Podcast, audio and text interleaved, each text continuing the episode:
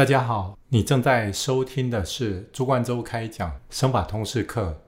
我是主讲人 DCDC 生法诊所院长朱冠洲医师。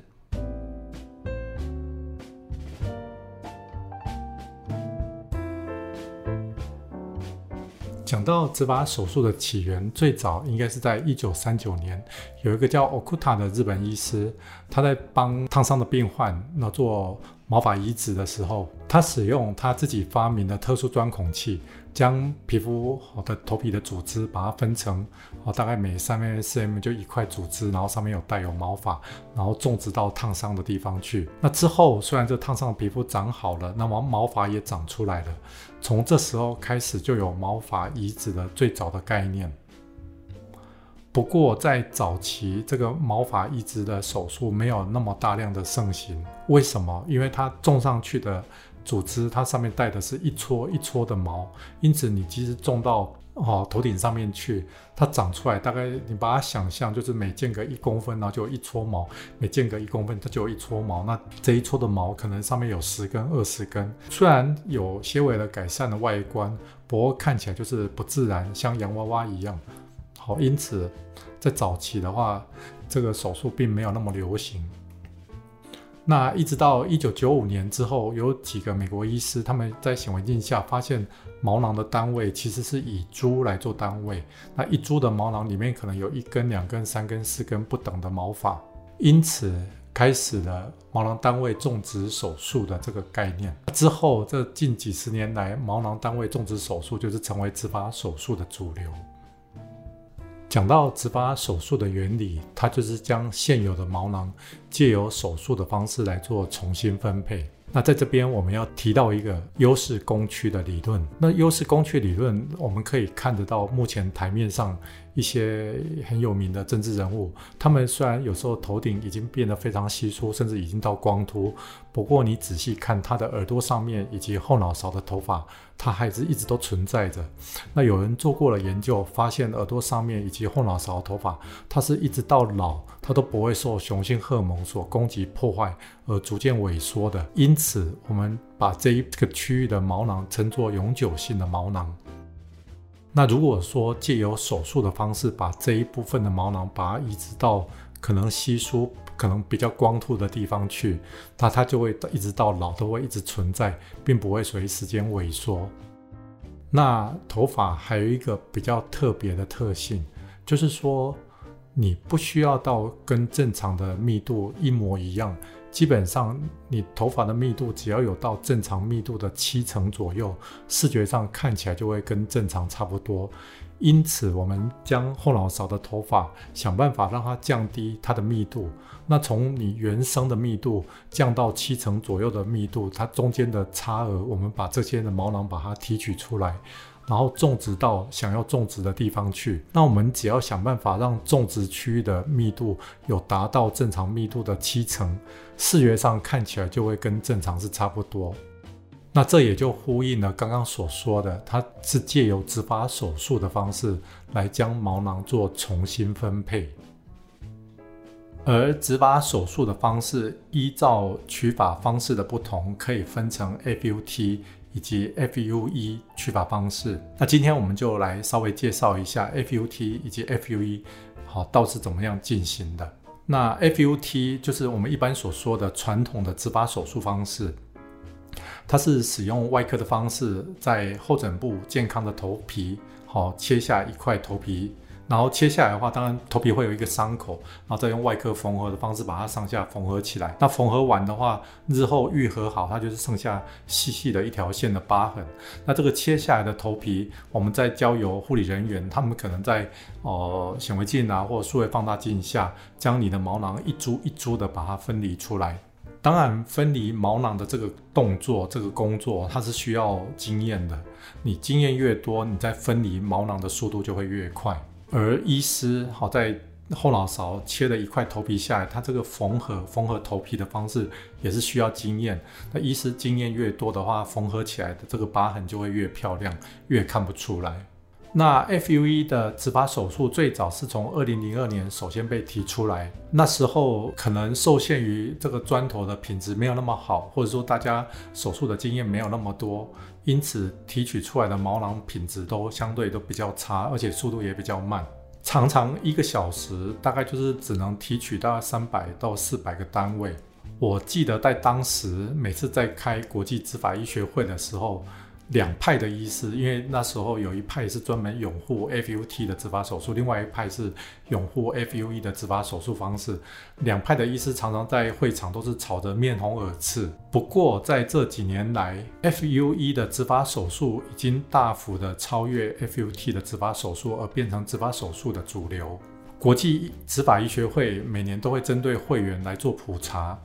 我记得它有一个资料显示，就是在二零一五年之后，FUE 的植发手术方式已经大幅的超越 FUT 的植发手术方式，而变成是一个主流的植发手术方式。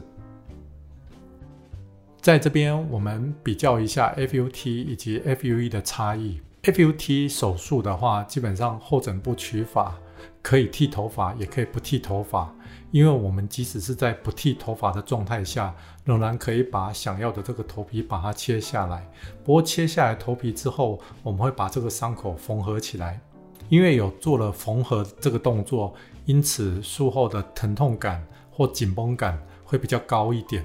那切下来的头皮则交由哦护理人员那将毛囊一株一株的把它分离出来。因此整个手术对于团队人力的需求是比较高的。那因为动到了切头皮这个方式，因此如果说有一些有疤痕的体质，好像有些人在受伤的地方就比较容易有肥厚性的疤痕，或者说蟹足肿的疤痕，那这个手术方式就比较不适合。那如果说是 FUE 的植发手术，哦，那后脑勺。通常取发的地方就需要剃的非常短，大概剃到只剩下一 mm 左右。我们可以想象，好，如果说你在头发留长的情况下，那我们手上拿着这个钻孔器要来钻取毛囊，你需要从发尾，然后顺着这个毛，然后一直深入到皮肤，然后钻皮肤底下的那一部分。它其实这样子是非常累的，而且效率也不好。如果说能够把头发剃短，让它只剩下一 mm 左右，我们只需要这一 mm 的哈这个头发可以指引它的方向，那我们顺着这个方向角度下去，把这个毛囊把它提取出来，当然效率就会变高了。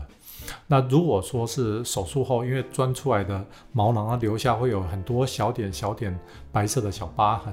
但是白色的疤痕的话，它其实。除非你头发剃到非常短，他才会看得出来。所以一般如果说像有些病人，他可能习惯头发有比较多的造型，喜欢把头发后枕部啦、侧边剃得很短的话，那你用 FUT 的手术的方式，它切完它会有一条细细的疤痕，就比较没那么适合。那因为 FUE 的植发手术，它装完之后，它留下是一个一个哦，大概小于一 mm 左右的一个小的伤口，那有密密麻麻的这些小的伤口来组成。那术后的话，因为这些小伤口是非常微创、非常小的，因此它愈合非常快。有时候大概三天，它可能最慢大概一个礼拜，有时候就会愈合到看不出来痕迹。那 FUE 的手术其实累的是医师，好，医师带着放大镜，那手上拿着钻孔器，那将毛囊把它一株一株的把它钻取出来。因此这个钻出来的毛囊，它就是完整就可以直接种植，因此它不需要很多的人力来做分离毛囊的这个动作。那如果说说像有些病人他可能有哦肥厚性的疤痕，有蟹足肿疤痕的体质的话，FUE 手术的方式也很适合他，因为这种小微创的这些伤口，它其实愈合很快，通常是不会留下任何的疤痕。不过这边要特别提到的一点就是说，整个手术的成功率其实跟手术的方式没有太大的关系。基本上，如果说医师跟团队熟练度都很足够的话，两种手术的方式成功率是一样的。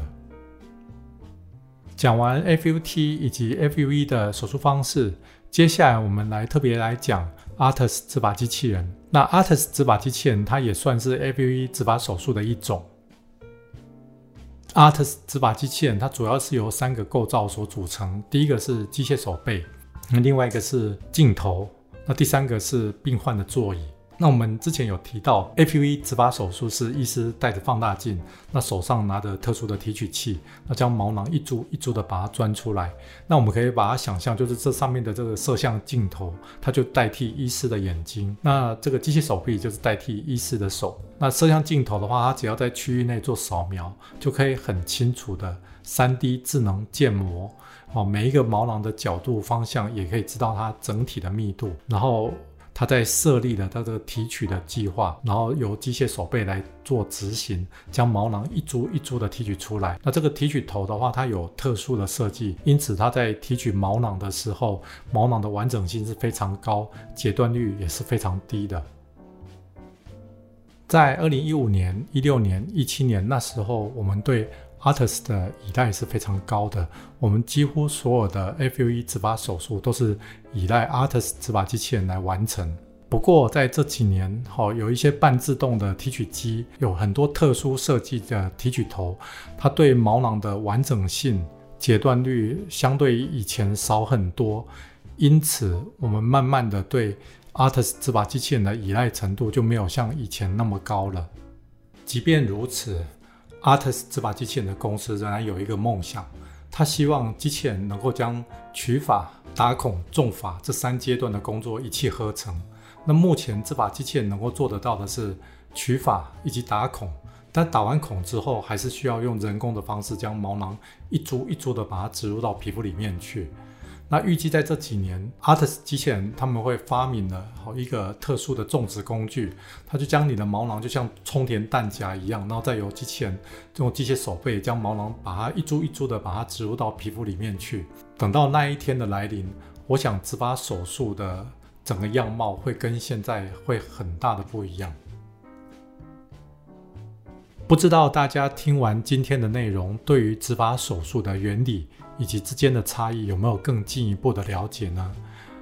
我们今天的朱冠洲开讲生法通识课就到这里，欢迎大家下周准时聆听，谢谢。